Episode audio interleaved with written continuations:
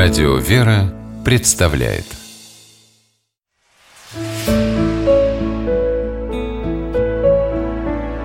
Пересказки Хунак и Имряк по мотивам башкирской народной сказки. Давным-давно родился в одном башкирском селе мальчик-богатырь. Имя его было Хунак. Вырос Хунак и отправился странствовать в чужие края. Пришел в соседнее царство. Увидел его царь и сильно испугался.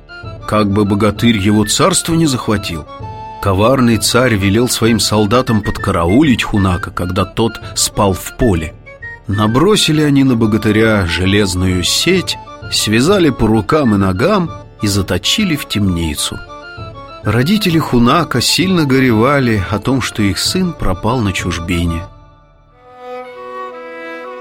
Тем временем у них родился еще один сын, которому дали имя Имряк. Мальчик рос еще быстрее, чем его брат, не по дням, а по часам. Никто не мог сравниться с ним по богатырской силе. Однажды, когда Имряк в очередной раз поборол своего противника, тот сказал с обидой, «Если ты такой сильный, лучше бы пошел и нашел брата своего Хунака». Удивился Имряк.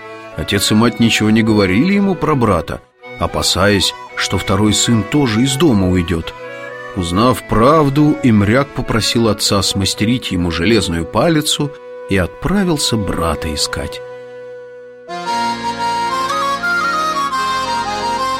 Долго он шел, а когда достиг владений коварного царя, его от усталости склонило ко сну. Лег он на поляне и крепко уснул.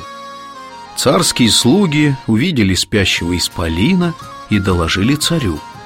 Лежит за городом незнакомый человек, палится его величиной с гору, и сам он огромный, как гора.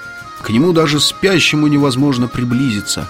Когда великан во сне выдыхает воздух, всякий, кто хочет к нему подойти, кубарем назад отлетает. Вспомнил тогда царь, что у него в темнице сидит богатырь Хунак, которого можно послать против непрошенного гостя. Освободили Хунака из темницы, привели на поляну. Сел он на грудь спящего имряка, посидел, поглядел на него и вдруг заплакал. На голову ли его посмотрю, на лицо ли, уж очень он на меня похож. Упала слезинка на лицо спящего богатыря, проснулся имряк, отбросил в сторону брата и схватился за свою железную палицу.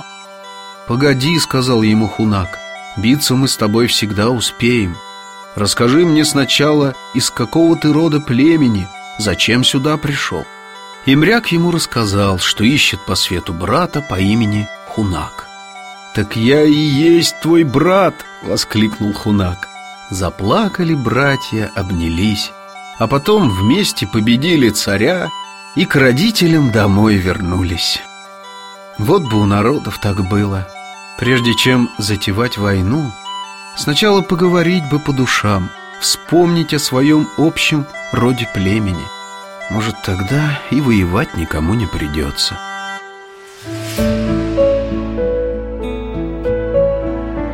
Пересказки